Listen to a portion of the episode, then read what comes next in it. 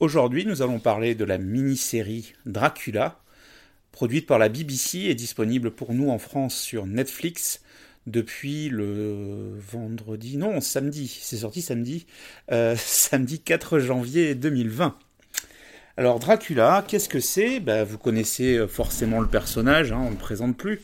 Et donc Dracula, cette version-là de Dracula euh, est inspirée du livre de Bram Stoker et a été euh, modernisé clairement par le duo euh, Mark Gatiss et Steven Moffat, euh, qui ont droit notamment le Sherlock moderne, avec Benedict Cumberbatch. et donc là, bah, c'est un peu le même exercice, c'est-à-dire que quelque part, on va reprendre le personnage mythique de Dracula, les personnages du roman, hein, que ça soit Mina, euh, Jonathan, euh, qui sait qu'on a d'autres, euh, Van Helsing, enfin voilà, tous ces personnages-là, mais on va les réécrire tout en gardant finalement grosso modo la trame classique, mais en proposant des focus sur des parties qui sont en général moins mises en avant et une narration basée sur beaucoup de flashbacks. en tout cas, voilà. Moi je dirais, moi j'ai vraiment beaucoup, beaucoup, beaucoup aimé. Euh, je lis un peu partout, euh, par-ci par-là, des gens qui sont déçus, qui aiment pas.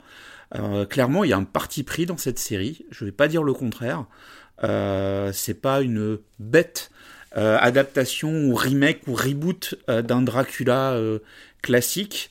je lisais une critique de, de l'ami Jonathan qui, qui faisait la comparaison et qui disait notamment, ben, après l'avoir vu ne plus imaginer regarder le Dracula de Coppola, euh, tellement il aurait vieilli, et je suis assez d'accord. Hein, clairement, le, Dracula de Coppola était jusque-là pour moi le, le, canon de ce qui a pu être fait de mieux euh, dans le genre. Ben là, cette mini-série, donc en trois, ces trois téléfilms finalement de 90 minutes grosso modo, euh, qui aurait peut-être mérité d'ailleurs à être plutôt avec 6 épisodes de 45 minutes que 3 de, de 90 minutes. Parce qu'en effet, il y a quelques moments, il y a quelques petites longueurs, et euh, on, se, on, regarde un peu, on se dit, mais euh, on est encore loin de la fin de l'épisode ou pas. Mais, euh, mais c'est vrai que, bon, mis à part ces petites lenteurs qu'en effet on reproche peut-être c'est peut-être en effet voilà le format 3 fois 90 minutes. On n'a plus l'habitude des formats 90 minutes euh, qui, euh, qui perturbent. On a l'impression de regarder trois films finalement, hein, quelque part, qui peut gêner. Par contre, c'est vrai que le découpage en trois parties, euh, alors sans rien spoiler, une première partie d'origine, une deuxième d'avancement, une troisième de conclusion. C'est un peu en trois actes finalement, hein, c'est vraiment ça. où chaque téléfilm a son introduction, son développement et sa conclusion. Euh, c'est quand même à la suite, hein, faut la regarder dans l'ordre, c'est pas du tout indépendant. Euh, moi j'ai vraiment beaucoup aimé.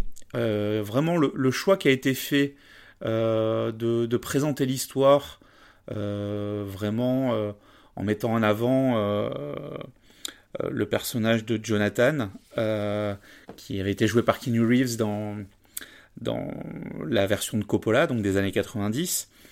Euh, ensuite, on a euh, le point de vue de Dracula. Et puis au final, on va avoir un autre point de vue. Je vous en dis pas plus. Euh, donc c'est quand même assez intéressant. Voilà, il y, a, vraiment cette, mise en avant. Il y a une révision du mythe, une révision des, des, des acquis qu'on peut avoir sur les vampires, sur la peur du soleil, sur la peur des crucifix, etc., euh, etc., qui fait que euh, euh, ça peut gêner aussi. En même temps, ça les remet en cause, en tout cas, ça les modernise, et ça les fait penser autrement. moi, j'irais plutôt comme ça. c'est pas du tout bête. En tout cas, moi, j'adhère dans la réflexion qui est portée sur, sur le mythe du vampire, qui met qui met quelque chose un peu de, réaliste en même temps.